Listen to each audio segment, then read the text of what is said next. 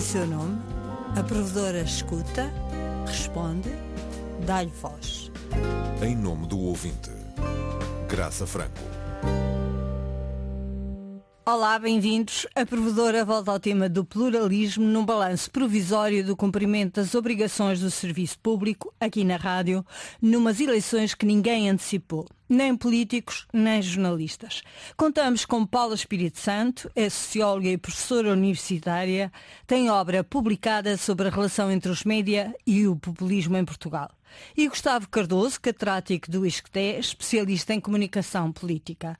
Gustavo Cardoso e Paula Espírito Santo participaram na cobertura da campanha, mas como investigadores acompanharam também, a par e passo, tudo o que foi feito, ajudando a explicar e a desconstruir o discurso mediático mediático. Obrigada a ambos por terem aceitado o convite.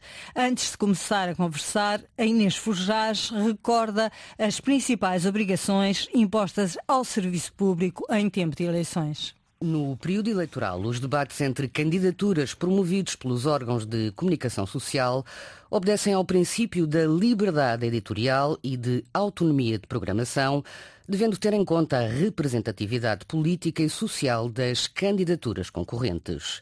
A representatividade política e social das candidaturas é aferida tendo em conta a candidatura ter obtido representação nas últimas eleições relativas ao órgão a que se candidata. A lei devia ter sido revista logo no ano a seguir, não foi, uh, mudou o critério da campanha e pré-campanha, passou tudo a ser campanha e existe tratamento igual para todos os que estão já com assento na Assembleia da República e isso fez aquele berbicacho dos debates. Os debates marcaram, no entanto, o princípio da campanha e eu começava, se calhar, pela professora uh, Paula Espírito Santo, da Universidade de Lisboa, para fazer uma avaliação de até que ponto, de facto, esta presença nos média condicionou a própria campanha. Os debates foram muito importantes. Aliás, se nós compararmos o, a, a, semana dos debates com a semana da campanha na rua, percebemos que os debates foram muito clarificadores, uh, obviamente que foram muito bem uh, conduzidos, e aqui destaco também o papel da rádio, porque a rádio conseguiu, depois de toda a espuma da discussão dos debates, trazer os pontos essenciais e alguns pontos que não tinham sido ainda aprofundados. Claro que é de lamentar que dois dos uh, intervenientes não pudessem ter estado, o Rui Rio e André Ventura, é pena. Também. Uh, é pena e penalizou-os, ou num caso beneficiou e noutro penalizou? Eu, eu, é uma opinião pessoal, mas eu julgo que tenha penalizado, particularmente o caso do PSD, porque é um grande partido, deixou de ter o palco uh, de uma discussão que era sintetizadora, porque era a última discussão em termos de possibilidades de todos debaterem em conjunto. Isto é de lamentar, é claro, porque as rádios também fizeram esse convite com muito tempo de antecedência. Daí que Eu gostava só de ouvir a, a, a, posição do, do professor eh, Gustavo Cardoso neste ponto. Eu acho que nós tivemos essencialmente um conjunto de campanha, que inclui a pré-campanha, que teve dois momentos muito diferentes. Tivemos um primeiro que foi o espaço das ideias, e aí claramente é o espaço dos debates. E depois tivemos um outro período, já de campanha, no qual o debate da rádio já entrou, em que essencialmente foi do combate político. Embora, no conjunto total da campanha, esta tenha sido a campanha legislativa provavelmente mais semelhante a uma campanha presidencial do que nós assistimos na democracia portuguesa. Porque houve um centrar muito grande em todos os protagonistas. Portanto, foi uma personalização geral da campanha. Os debates também ajudaram a isso. E, e, nesta questão da rádio e do debate da, da rádio e da ausência de Rui Rio, uh, beneficiou? Uh, o espaço da direita não ficou bem representado? Claramente foi, uh, acho eu, um erro tático, mas pode ter tido ou não algum tipo de, de ganho no momento, porque Rui Rio foi notícia nas rádios e nas televisões e nos jornais por não ter comparecido e, portanto, ganhou também visibilidade, notoriedade. Mas esse já não era o tempo da notoriedade, era um outro tempo, era um tempo do combate. E acho que foi isso que Rui Rio e André Ventura olharam para o debate da rádio como sendo. Pronto, era uma coisa já fora do contexto. Já tinham passado o tempo dos debates, que eram televisivos na sua cabeça, provavelmente, e portanto aquele era um para cumprir calendário. Portanto, se era para cumprir calendário, não havia tanto interesse e iam para o terreno. Mas há uma outra questão, é que não foi só Rui Rio que teve um comportamento errático relativamente a este debate da rádio juntamente com André Ventura. António Costa também chegou atrasado ao debate da rádio. E, portanto, criou-se uma, uma espécie de ideia de menorização, embora tenha sido os debates mais interessantes para encontrar algumas conversas sobre o que é que estava a acontecer. Dou um exemplo. A pergunta feita uh, ao líder da Iniciativa Liberal sobre o que é que ele via como, ou alguma coisa parecida com isto, o que é que ele via como formação de governo, distribuição, como é que devia ser um governo idealizado por si, ele respondeu que não tinha pensado no assunto. Se isso tivesse sido efetivamente agarrado, teria sido uma dimensão negativa para um partido que não está sequer a pensar ir para o governo. Portanto... Acabou por uh, vencer uh, aquilo que se chamava o, o debate uh, definitivo, não é? Portanto, acabou por ser de, de outra forma.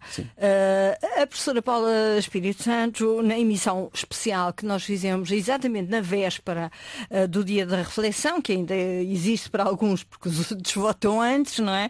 Disse a seguinte frase, cito, só agora é que não há maiorias absolutas à vista. Há realmente uma maior oferta eleitoral e vai ser muito difícil que isso aconteça. É uma frase eh, que foi pronunciada uh, num contexto em que, de facto, ninguém esperava uma maioria absoluta.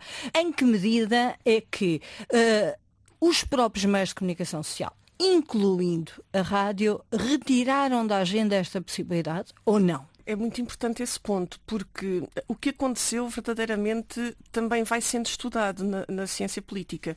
Ou seja, nós temos uma indefinição ou, ou, um cenário que as sondagens nos vão dando como retrato da realidade, do presente, para a data em que é feita a recolha de dados quando há uma elevada competitividade na eleição e quando eh, não há uma definição de um vencedor à partida, há uma mobilização eh, que por vezes até se chama last minute, os eleitores do último minuto, que definem a sua, o seu voto no momento em que se deslocam à, à urna. Daí que por vezes nós de forma cautelosa acabamos por olhar aquilo que é objetivo e, e que a ciência nos vai dando, que são as sondagens com mais de 100 anos de, de investigação da estatística, da teoria da amostragem. Professor Gustavo Cardoso, o que é que nos fez estar tão dependentes das sondagens ou, ou o que é que as sondagens erraram ou acertaram? As sondagens são uma tentativa de antecipação do futuro. E, portanto, isso agrada-nos. Agrada aos políticos, agrada ao cidadão que gosta de antecipar o resultado. Mas, ao mesmo tempo que isso acontece, temos também que olhar uma característica que parece estar presente na cultura política dos cidadãos, que é abominar, de certa maneira, aqueles que parecem muito apegados ao poder ou aqueles que acham que já ganharam. Aquilo que nós tivemos nesta campanha foi dois personagens que assumiram essa relação com o poder em dois momentos diferentes. Primeiro António Costa, que pede a maioria absoluta. E depois Rui Rio, no final da campanha, que declarou a vitória antecipada. E eu acho que os portugueses responderam nesses dois momentos exatamente como costumam responder penalizando Costa na primeira parte da campanha e penalizando Rui Rio no final da campanha. Portanto, a dinâmica que se criou das sondagens se calhar alimentou, de certa maneira, as retóricas, nomeadamente de Rui Rio, na semana final. Mas também as sondagens alimentaram a retórica da possibilidade da maioria absoluta para Costa na primeira fase da campanha. Portanto, elas são, existem, marcam, nós não conseguimos libertar-nos dela. Mas a política é muito mais que as sondagens e é essencialmente a capacidade que os líderes têm de ler a população mesmo para além das sondagens. E acho que foi isso que Costa leu bem, a partir do momento em que abandonou e disse que queria fazer pontes e não maiorias absolutas, porque a partir desse momento tornou-se possível criar uma dinâmica de maioria absoluta. Professora Paula Espírito Santo, o que é que a rádio não fez e devia ter feito? Eu tenho dificuldade em responder à pergunta porque eu julgo que a rádio eh, fez um papel essencial uh, na cobertura jornalística conseguiu, por um lado, dar-nos o retrato daquilo que era a cobertura da campanha e também aprofundar ideias. Por exemplo, eu estou-me a lembrar da antena aberta, em que os ouvintes têm a possibilidade de dar a sua opinião, até ao, ao debate da noite e depois também o debate das rádios. Eu acho que a rádio trouxe aqui, um, ehm, com tudo o que a rádio tem, que no fundo é o, o concentrar-nos na nossa percepção auditiva, o, o centrar-nos uh, numa comunicação que é diferenciada, Daí que eu diria a rádio teve aqui o papel uh, essencial do aprofundamento das ideias uh, e também da diversificação dos palcos. Professor eh, Gustavo Cardoso, a mesma pergunta? Eu acho que a rádio cumpriu o seu papel e do ponto de vista do, dos cidadãos, aquilo que nós temos hoje em dia é uma comunicação em rede, ou seja, cada um de nós tem a possibilidade de ir buscar a diferentes origens a informação, a possibilidade de comunicar com outras pessoas. Isto é, a rádio, a televisão, os jornais, as redes sociais, a internet para pesquisar, tudo. E, portanto, a rádio aí assumiu o seu papel, a sua cota parte. E eu acho que a rádio sabe e tem vindo a construir, nos últimos anos, aquilo que pode ser a sua relação com este espaço, nomeadamente no campo da política. E oferece coisas diferentes. E, portanto, eu acho que cumpriu. Em termos da campanha, cumpriu. E também porque consegue manter uma determinada originalidade. Quando nós olhamos para a televisão, e estamos a ver, por comparação, estamos a ver um diário de campanha, o diário de campanha na rádio tende a ser capaz de fazer uma dar-nos uma perspectiva muito mais equilibrada de todos os candidatos do que a televisão. E isso tem a ver com o meio e a maneira como é construída a forma de comunicar. Portanto, eu acho que a rádio cumpriu. Se calhar onde a rádio não terá, mas isso tem a ver com a capacidade de fazer a ligação. Eu estou a falar do debate da rádio. Eu acho que o debate da rádio teve vários pormenores bastante interessantes foi transmitido pela televisão também, mas apesar disso, não foram aproveitados uh, os momentos mais interessantes, não ganharam depois, ou seja, não houve uma troca entre a rádio e a televisão, porque a rádio vai buscar a televisão e desta vez a televisão não veio buscar a rádio. Talvez a rádio tenha que negociar melhor No suas caso das televisões, Exato. poderia ter beneficiado melhor com a riqueza do, do debate Da rádio. eh, da rádio. E agora, muito sinteticamente, em relação ao nosso serviço público, eh, esperava-se mais? Eh, Eu acho que foi eh, uma cobertura muitíssimo completa, muito dedicada na medida em que nós tivemos todas as, as possibilidades de escutar os protagonistas e, no fundo, estamos a eleger 230 deputados. Eh, não estamos a eleger um primeiro-ministro, mas essa figura, a figura do líder do partido, é importante de se dar atenção, eh, mas a rádio consegue escutar eh, o barulho da rua, o barulho de- dos apoiantes, todos aqueles que intervêm não só no palco da rádio, do debate, mas também aquilo que é o barulho da rua e a campanha faz com a vivacidade de todos os inter- intervenientes. E a rádio aqui cumpriu plenamente o seu trabalho.